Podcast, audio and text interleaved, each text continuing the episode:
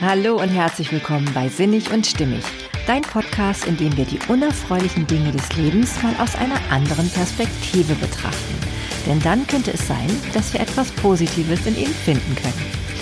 Und heute, in dieser zweiten Folge, soll es darum gehen, was dein Perfektionismus dir eigentlich sagen will und wie du ihn dir zu deinem Freund machen kannst. Ganz viel Freude dabei. Hey, schön, dass du da bist bei meinem Podcast Sinnig und Stimmig.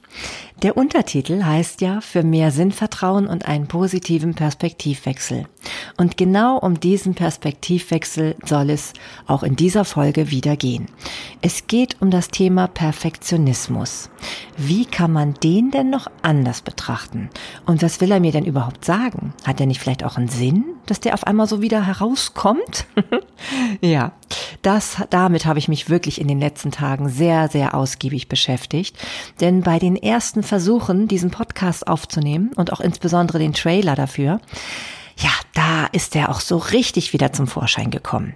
Und ich habe mich gefragt, wie kommt denn das überhaupt? Warum ist es auf einmal so, dass ich das Gefühl habe, wieder etwas besonders vollkommen abliefern zu müssen oder auch eben absolut von mir mehr erwarte, als ich vielleicht gerade geben kann. Tja, das ist sehr spannend. Ne? Und ich habe dann in mich hineingehorcht und immer wieder überlegt, warum? Ich habe doch gedacht, ich bin gar nicht mehr perfektionistisch. Wieso taucht er wieder auf? Ja, und dann ist mir aufgefallen, es hat damit zu tun, weil ich gerade hier mit etwas tue, was mir ganz, ganz wichtig ist. Diesen Podcast aufzunehmen, da verbinde ich eine ganze Menge Herzblut mit. Das ist einfach ein Herzensthema für mich und es zeigt mir, dass ich gerade an etwas ganz Besonderem in meinem Leben dran bin. Und das könnte bei dir auch so sein. Ne? Wenn man zum Beispiel bei einer Abschlussarbeit, die man abliefern muss, muss besonders viel Ehrgeiz an den Tag legt und besonders perfekt es machen möchte, ja, dann ist das doch eigentlich auch eine löbliche Sache. Es ist ja nicht verwunderlich, denn es ist dir ganz, ganz wichtig. Ne? Ja. Und nun mag es sein, dass es auch manchmal Teil, äh, äh, Situationen gibt, in denen man perfektionistisch ist, wo jetzt nicht das gesamte Produkt das Entscheidende ist, aber wo vielleicht gewisse Tätigkeiten, da ist es dir einfach ganz doll wichtig, dass die eben richtig gut laufen, dass da ein richtig gutes Ergebnis bei rauskommt. Und das ist doch eigentlich auch wirklich eine ganz tolle Eigenschaft, dass man so gewissenhaft etwas abliefern möchte. Und ich bin mir nämlich sicher, dass jeder, der ab und zu dieses Dilemma mit dem Perfektionismus kennt, nicht im Allgemeinen behaupten würde, dass er alles, was er tut, perfektionistisch macht. Ne? Also ich zum Beispiel, ich kann hervorragend, relativ entspannt und ohne große, ähm, ja, ohne große Umständlichkeiten meine Wäsche aufhängen. Also ich bin überhaupt nicht perfektionistisch im Wäsche aufhängen. Und da gibt's noch ganz viele andere Bereiche, in denen ich ganz entspannt und locker Dinge einfach so äh, durchführen kann ohne mir da Sorgen machen zu müssen, dass ich mich da ewig dran aufhalten muss. Ne? Also, ich sehe schon, es weist mich einfach darauf hin, dass es etwas ist, was mir wichtig ist. Und das ist ja schon mal eine tolle Erkenntnis, dass ich an etwas dran bin, was für mich besondere Bedeutung hat. Ja, und dann ist die Frage, ob es nicht auch wirklich Bereiche gibt, in denen das richtig gut ist, dass man so perfektionistisch ist. Wenn ich mir zum Beispiel die Forschung vorstelle, wenn man da wirklich sehr gewissenhaft arbeitet, ist das sicherlich sehr von Vorteil. Oder wenn ich überlege, ich müsste mal wieder operiert werden, was ich natürlich nicht hoffe, aber es kann ja passieren, dann wünsche ich mir schon sehr, dass mein Chirurg sich richtig gut damit auskennt und durchaus darf der auch sehr perfektionistisch sein. also solange der was richtig Gutes dabei rausbringt und es absolut so macht, dass man sagen kann, ey, super, also besser geht's nicht, dann würde ich mich wirklich freuen. Ne? Also man kann auch mal mit diesem Blick drauf gucken. Es ist wirklich einfach auch einen Anspruch, den man an sich hat, der ja nicht generell negativ zu bewerten ist. Ne? Der zweite Aspekt des Perfektionismus, der ist es, glaube ich, auch, was es wirklich ein bisschen schwieriger macht. Und der ist ja, dass man meistens eine übertriebene Angst hat, Fehler dabei zu machen oder eben auch, und zwar die Betonung liegt auf übertrieben, ne? eine übertriebene Angst und dass man auch sehr, sehr stark in diese Selbstzweifel gerät. Man hat also große, große Angst davor, äh, von anderen negativ bewertet zu werden dabei. Und da können wir ja nochmal tiefer reinschauen. Warum ist das so und wie können wir das vermeiden? Ne? Ja, also warum ist das so? Ich meine, wir wollen uns sicherlich möglichst mit anderen Menschen so gut es geht, verbunden fühlen. Und wenn wir Kritik ausgesetzt sind, haben wir häufig das Gefühl, dass wir dann nicht mehr verbunden sind. Ne? Also keiner hat so das Gefühl, dass er sagt, ja, Mensch, das ist mir jetzt, das ist, ist ein Hobby von mir, mir negative Kritik anzuhören. Ja, das ist nicht so das, was man so gerne hat. Und dennoch ist ja die Frage, wie gehen wir denn selber damit um? Ne? Also wenn wir etwas nicht, also unserer Ansicht nach, nicht gut genug machen, sind wir da wirklich liebevoll mit uns selbst? Behandeln wir uns wie unser eigener bester Freund? Und ich meine, was ist es denn, das Beste zu geben? Ist es nicht wirklich das, was ich in dem Moment leisten kann? Wir haben einfach gute Tage und wir haben schlechte Tage. Und keiner kann doch erwarten, dass die Leistung, die man abliefert, an jedem Tag genau gleich ist. Wenn ich zum Beispiel wenig Schlaf bekommen habe, dann bin ich am nächsten Tag für vieles nicht so gut zu gebrauchen. Und da kann ich einfach auch nur noch mein Bestes geben. Ich kann es nach dem besten Wissen und Gewissen abliefern. Und das weiß ich doch, dass ich das gemacht habe, oder? Ne? Das weiß ich doch. Und wenn ich das weiß, dann kann ich schon mal mich viel behutsamer betrachten und mir sagen, Marlene, so wie du es jetzt gemacht hast, das war wirklich völlig in Ordnung für die Situation, in der du dich gerade befunden hast. Ja, und wenn wir nämlich in der Lage sind, das selber schon so zu sehen, dann können wir auch ganz anders umgehen mit dem Feedback, was von außen kommt. Was ja übrigens nicht immer nur negativ sein muss. Da haben wir ja schon in der ersten Folge ähm, ausgiebig drüber nachgedacht, ne? dass die Schwächen manchmal auch durchaus Stärken sein können. Ja, nein, aber wirklich, wir sollten wirklich erstmal als allererstes bei uns anfangen, dass wir selber uns ganz, ganz milde betrachten. Ne? Denn wir sind die, die wirklich wissen, was wir da reingesteckt haben und in welcher Situation wir uns befunden haben. Ja, wenn das schon mal gegeben ist, dann kann man sich ja überlegen, wem gibt man denn überhaupt erstmal sein Projekt oder Produkt in der Anfangsphase zum Testen, also um halt Feedback zurückzubekommen. Denn das wird ja durchaus empfohlen und da, das finde ich schon auch sinnvoll. Ne? Also egal, was man macht, ob man eine Abschlussarbeit schreibt oder ob man so wie ich jetzt halt einen Podcast startet, ähm, natürlich ist man auch auf Feedback angewiesen. Man möchte ja schon auch ähm, etwas erreichen damit. Und wir sind eben in Interaktion mit anderen Menschen.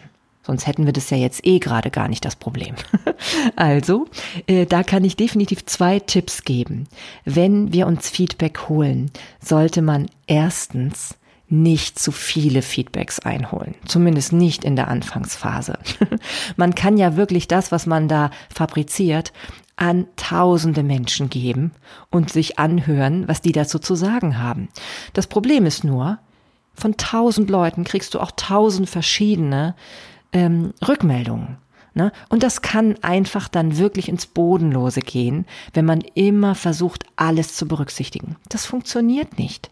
Du hast schon selber eine gute Vorauswahl getroffen und du hast dein Bestes gegeben und dir Gedanken gemacht. Von daher mach, nimm dir nicht zu viele Leute, die dich da bewerten in einem Feedback. Das ist einfach dann etwas, was dich selber wieder dazu bringt, dass du zu nichts mehr kommst. Und das zweite ist, was ich da empfehlen kann, überlege genau, wem du es gibst, um ein Feedback zu erhalten.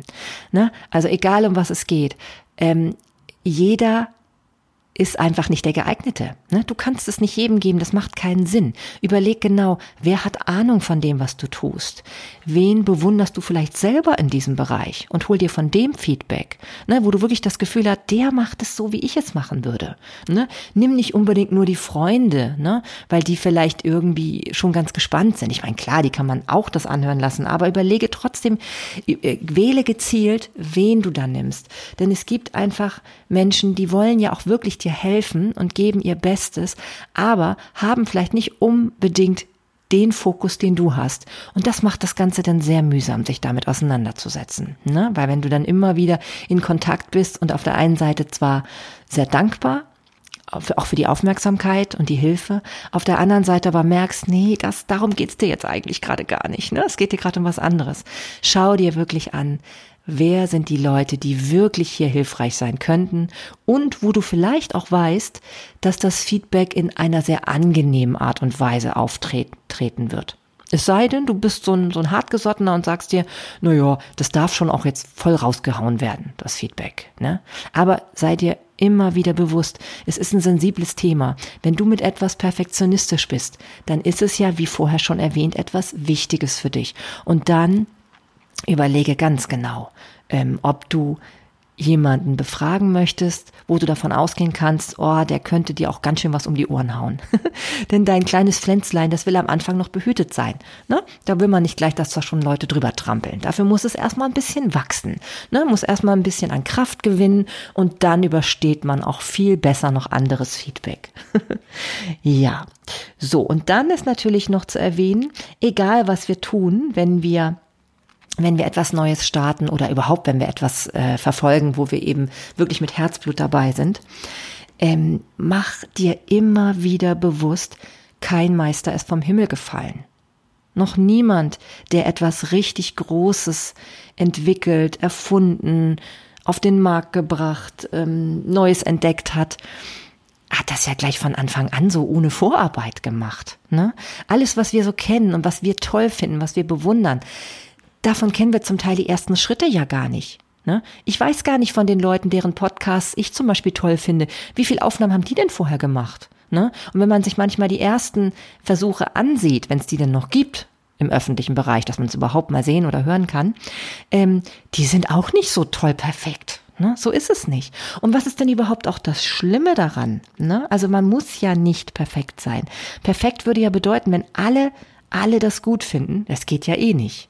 Und es wäre auch eher anstrengend, glaube ich. Wenn jetzt alle, wenn alle das gut finden, so viel Kapazitäten hat man ja gar nicht, dass man sich mit jedem darüber auseinandersetzen kann. Ne? Ja, also von daher auch da immer mal drauf gucken. Jeder ist mal ein Anfänger gewesen und hat dadurch, dass er das immer wieder gemacht hat und eben nicht aufgehört hat, irgendwann mehr an ja, hat eben einfach dazugelernt und ist immer besser geworden. So geht's in allen Bereichen. Ich muss dabei immer so an, an Edison denken, der Erfinder der Glühbirne. Dem wird ja nachgesagt, dass er wirklich tausende Versuche ähm, hinter sich hat, immer wieder ausprobiert hat. Also ganz viele Fehlschläge sozusagen ähm, in Kauf genommen hat, bis er dann endlich diese Glühbirne sozusagen erfunden hat. Und das ist einfach ganz bemerkenswert, als er dann gefragt wurde, nämlich, wie ihm das gegangen ist mit diesen ganzen Fehlschlägen. Und da hatte er wohl geantwortet angeblich, na ja, ich habe doch jedes Mal herausgefunden, wie es nicht geht. Und das ist natürlich auch eine gute Einstellung, ne? dass man wirklich einem immer wieder, dass einem immer wieder bewusst wird, man kann es nur lernen, indem man anfängt. Man muss losgehen, man muss anfangen. Wenn man das nicht tut, und das ist doch das, worum es geht, Leute, egal was wir da so perfekt machen wollen, wir wollen es doch machen. Ne? Wir haben ja gerade festgestellt, es ist uns wichtig. Und wenn wir dann immer wieder anfangen zu gucken, naja, irgendwie es ist noch nicht so richtig und so. Nein, der Fokus muss doch lieben, liegen auf dem Fertigwerden, auf dem Rausbringen, auf dem ins Licht treten, ne? auf das, was einem so wichtig ist, dass man das wirklich auch rausbringt und damit, ja, damit sich auch einfach zeigt. Und das ist das, was wir immer wieder uns klar machen sollten. Wir wissen, dass es wichtig ist, weil der Perfektionismus aufgetreten ist, also super Erkenntnis. Und nun äh, liegt es daran, nichts also an uns, ob wir es jetzt auch wirklich ins Licht bringen. Und deswegen ärgern wir uns nämlich auch so selber über unseren Perfektionismus oder eben auch um äh, über unsere Aufschieberitis, die ja meistens damit zusammenhängt. Denn es ist uns doch wichtig. Und ey, scheiß auf das, was am Ende dann nicht so perfekt erscheint und auf die Leute, die dann irgendwie sagen, ja, das ist jetzt aber wirklich, also das hätte ich ja nun ganz anders gemacht oder naja, so kann die das doch nicht sagen oder das kann man doch so und so nicht machen. Naja, aber wir haben es gemacht, ne? da wieder mal was zum auf die Schulter klopfen, definitiv. Ne? Also, und das auch noch gewissenhaft. Ne? Das auch noch gewissenhaft. Das ist doch das Schöne daran. Eben nicht einfach mal nur so rausgehauen, sondern wirklich mit dem Besten, was wir in dem Moment leisten konnten. Und das ist einfach wunderbar. Das ist einfach schön, wenn man dann merkt, geil, ich hab's gemacht. ja, und so geht's mir jetzt eigentlich auch gerade, ne? Geil, ich habe jetzt diese zweite Folge aufgenommen und sie ist hundertprozentig nicht perfekt. Ne? Und ich werde gleich wahrscheinlich, wenn ich sie mir nochmal anhöre, meine Haare raufen und sagen so, oh, das wollte ich doch vielleicht ganz anders sagen, das hatte ich mir doch anders überlegt und so. Aber nein, darum geht's nicht. Es geht darum, dass ich viele der wichtigen Punkte, bestimmt nicht alle, aber viele der wichtigen Punkte, die mir auf dem Herzen lagen zu diesem Thema, jetzt nennen konnte. Und ich fasse es zumindest noch mal kurz zusammen. In dem Bereich, der mir besonders wichtig ist, taucht der Perfektionismus auf. Also er zeigt mir, das ist mir wichtig. So. Und das ist schon mal die tolle Erkenntnis, dass ich an so einer Sache, die mir wichtig ist, gerade dran bin. Super. Schon mal auf die Schulter klopfen. So. Und als nächstes, ich habe nach meinem besten Wissen und Gewissen das abgeliefert, zu dem ich gerade imstande war. Und ich würde auch von niemand anderem verlangen, dass er darüber hinausgeht. Denn wenn man darüber hinausgeht, a, kommt man dann nicht zu seinem Ergebnis oder man kommt vielleicht zu seinem Ergebnis, aber man gibt sich dafür selbst auf, weil man über seine Grenzen hinausgeht. Und das ist nämlich das, was einen krank machen würde. Weil wir aber alle ja gesund bleiben wollen, ist es so, dass wir einfach sagen, nein, wir hauen das jetzt raus. Ne? Wir hauen das jetzt raus, egal ob es perfekt ist oder nicht. So. Jo. Genau das wär's. das wär's an dieser Stelle. Absolut wunderbar, perfekt, unperfekt sozusagen. Ja, ich bin sehr gespannt, ob auch du schon deine eigenen Erfahrungen mit dem Thema gemacht hast. Und ich finde, ab heute nennen wir das auch Gewissenhaftigkeit. Ne? Gewissenhaft. Wir sind absolut gewissenhaft in dem, was wir tun. Und das ist einfach eine ganz schöne Perspektive auf diesen Perfektionismus. Ne? Ab jetzt sind wir gewissenhaft. Verstanden? okay. Also, falls du mir Feedback dazu geben möchtest, ich kann es jetzt vertragen, keine Sorge.